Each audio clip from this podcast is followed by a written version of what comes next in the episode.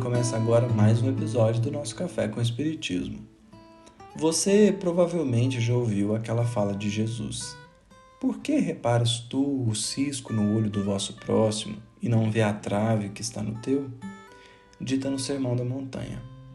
De fato, o julgamento, quando é sinônimo de condenação, é sempre prejudicial, porque nas entrelinhas fica a ideia de que aquele que julga tem poder para tal ou tem dignidade para falar, condenar, crucificar o outro pelo erro que cometeu.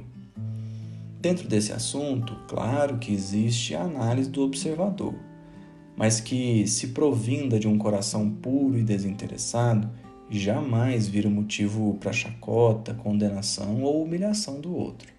Um coração bem intencionado se vê o erro alheio, apenas aproveita a oportunidade para olhar para si mesmo, percebendo se não faz algo similar ou pior, ou ainda se já não fez em um passado mais ou menos distante, predispondo-se assim ao aprendizado e jamais ao aniquilamento do outro.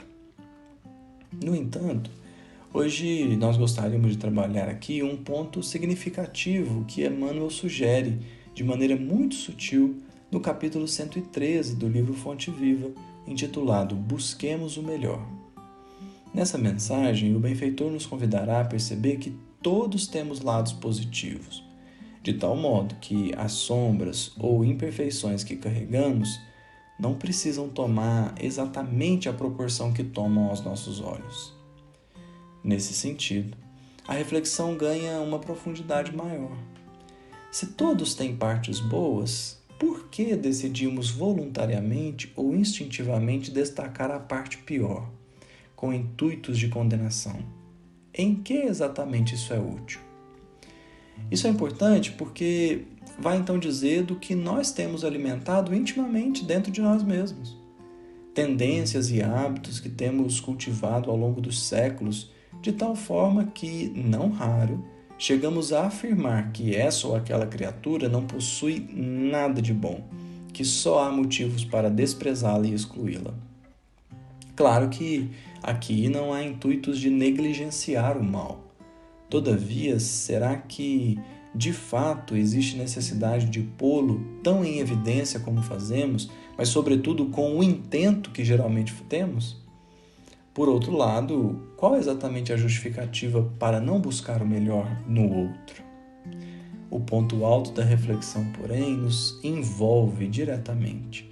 Vejamos que, ao intitular a mensagem como Busquemos o Melhor, o benfeitor também está nos convocando a buscar o melhor de nós mesmos. Não apenas o esforço de ver o melhor do outro, mas naturalmente a dedicação de trabalharmos a nossa melhor parte a fim de que ela possa se desenvolver e ganhar mais expressão ao longo do tempo. Buscar o melhor, nesse caso, também significa buscar ofertar aos outros aquilo de melhor que há em nós, reconhecendo que, embora nem sempre seja possível, a dificuldade não deve ser motivo para não tentar.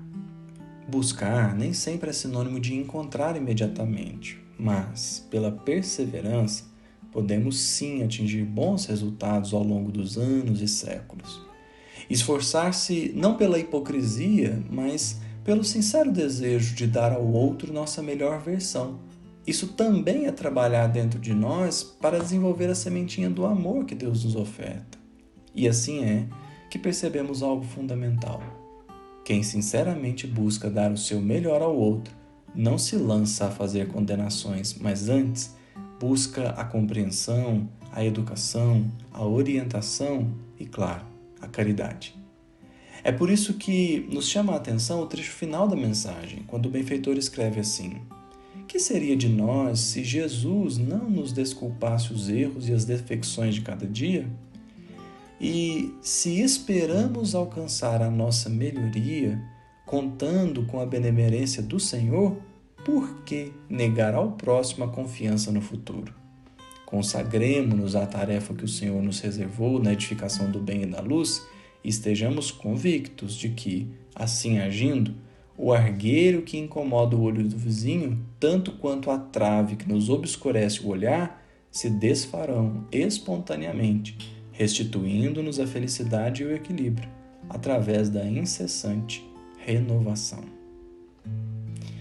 Não apenas buscar o melhor nos outros, mas igualmente consagrarmos-nos à edificação do bem e da luz, que, em outras palavras, quer dizer trabalhar para que possamos construir em nós aquilo que há de melhor. Muita paz a todos e até o próximo episódio do Café com Espiritismo.